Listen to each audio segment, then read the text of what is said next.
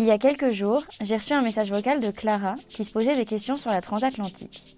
Hello Donc c'est Clara, c'est trop chouette que tu prennes le temps de répondre euh, aux questions que j'ai vis-à-vis de la transat et euh, faire de la voile euh, en bateau stop. En écoutant son vocal, je me suis reconnue. Moi, un an plus tôt, me posant un tas de questions sur la traversée et en trouvant finalement peu d'informations. Pour ceux qui se souviennent, dans l'épisode 30, j'avais interviewé François avant mon propre départ. Il m'avait partagé son aventure, ce qui, avec d'autres témoignages recueillis, m'avait décidé à me lancer. Je suis parti en octobre 2018, juste après mes études, le 10 octobre 2018 exactement. Et donc j'ai commencé donc euh, en partant de Douai, donc je suis parti en autostop euh, jusqu'au sud de l'Espagne, jusqu'à Gibraltar, pour traverser l'Atlantique. A un peu des saisons euh, pour passer. Enfin, j'avais lu ça sur internet et du coup, je voulais pas louper la saison et partir le plus vite possible en essayant de trouver un bateau pour traverser. Donc il y a pas mal de, manières de faire du, bateau stop, mais moi je voulais vraiment la vivre de la manière la plus voilà aventure possible, c'est-à-dire que je suis littéralement arrivé au port et je suis allé demander au bateau un à un s'il si, partait, s'il traversait l'Atlantique. Du coup, j'ai pensé que mes réponses aux questions de Clara pourraient vous aiguiller, comme François l'a fait pour moi, si vous souhaitez vous aussi vous lancer dans l'aventure de la transatlantique. Bonjour à tous et bienvenue dans la mini-série Tips Bateau Stop du podcast Retour à l'instant T. Cette mini-série d'épisodes est vouée à vous aider et à vous donner un maximum de tips pour votre traversée de l'Atlantique et votre voyage au long terme de manière générale. Épisode 3, ça ressemble à quoi la transat? Dans cet épisode, nous allons parler de la transatlantique et de ce que l'on fait concrètement sur le bateau pendant cette traversée. Meuf, que tu avais déjà fait de la voile avant? Est-ce que tu avais déjà euh, fait plein de sorties en mer Et est-ce que tu sais aussi euh, tenir quarts de nuit? Pour commencer, je tiens à répéter que cette aventure est accessible à tous et qu'il n'est pas nécessaire d'avoir de l'expérience en navigation pour trouver un bateau. La transatlantique, au départ des Canaries ou du Cap Vert, vers les Caraïbes ou l'Amérique du Sud, dure en moyenne entre 2 et 3 semaines. Ce temps peut paraître long, mais une fois à bord, au fur et à mesure que les jours passent, une bulle hors du temps se forme et on ne voit pas les jours défiler. Comme normalement nous n'avons pas accès à Internet, à moins que votre bateau soit équipé de Starlink, de ce fait, on laisse nos téléphones de côté, on est coupé de toute l'actualité et on se concentre davantage sur ce que l'on vit au moment même. Du coup, comment est-ce que l'on s'occupe si on est totalement déconnecté du monde et qu'il n'y a que de l'eau à perte de vue? Eh bien, la première activité qui va rythmer nos jours et nos nuits, ce sont les quarts. Ce sont des laps de temps de 2-3 heures environ, où l'on s'alternera chacun son tour dans le cockpit et parfois à la barre. Pendant ce créneau, la personne qui fera son quart sera responsable d'observer que tout se passe bien pour le bateau, selon différents critères, tels que le vent, les voiles, la hauteur des vagues, notre vitesse, les nuages ou les autres bateaux ou objets flottants proches de nous, et d'alerter le capitaine si, suite au changement de l'un de ces facteurs, la situation nécessite son intervention.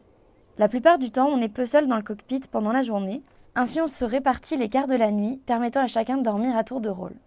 Le premier quart de nuit peut être impressionnant, mais vite nos yeux s'adaptent à l'obscurité et nous au mouvement des vagues et du bateau. Ainsi on se retrouve bercé et on peut se délecter de la vision des étoiles ou de la lune si le ciel est dégagé.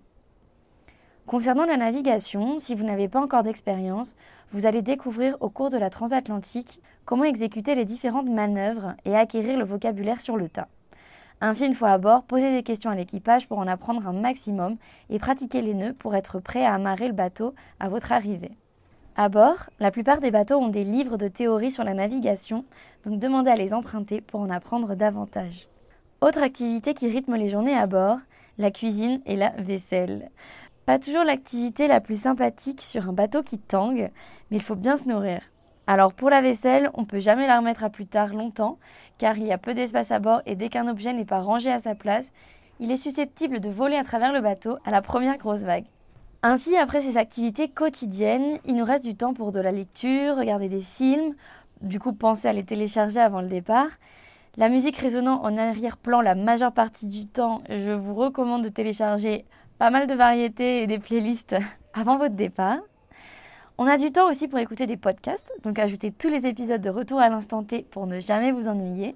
Et étant donné qu'on a beaucoup de temps, si vous souhaitez apprendre à jouer d'un instrument, passer le code ou vous former à quelque chose, le moment est idéal pour se focaliser à une de ces activités à bord.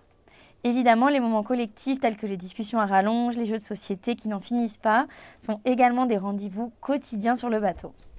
Un autre point sur la vie sur un bateau est l'équipement à bord.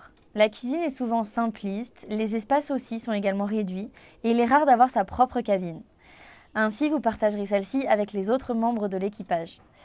Par conséquent, l'intimité à bord n'est que peu présente et des qualités humaines telles que la tolérance, le respect, la communication sont vraiment indispensables pour faire partie d'un équipage à bord. Les bateaux en général possèdent des toilettes, mais pas tous n'ont une douche. L'eau potable étant une ressource épuisable à moins d'avoir un désalinisateur, vos douches auront peut-être lieu uniquement dans le cockpit à base d'eau de mer, ce qui au départ de la traversée se fera sûrement rare étant donné qu'il ne fait pas encore très chaud. Ainsi, vos douches ne seront pas quotidiennes et vous devrez vous y faire. Au départ de la transat, les températures sont froides, au point de porter un legging, une polaire pendant les premiers jours, et puis le temps passe et puis on se découvre pour finir en maillot de bain la majeure partie du temps. Voici donc la réalité de la transatlantique. Choisissez bien votre équipage pour en profiter un maximum. Je vous remercie pour votre écoute. J'espère que le contenu de cet épisode vous aidera pour votre transat. N'hésitez pas à vous abonner à Notel Podcast et à écouter les suivants pour continuer de préparer votre voyage, de vous organiser et que tout se passe pour le mieux. Merci à vous. Bon, moi je suis prêt. Le passeport, il est là, imprimé, photocopié. Je l'ai en photo sur le cloud, sur mon téléphone. Ouais, t'inquiète, c'est bon, je suis prêt.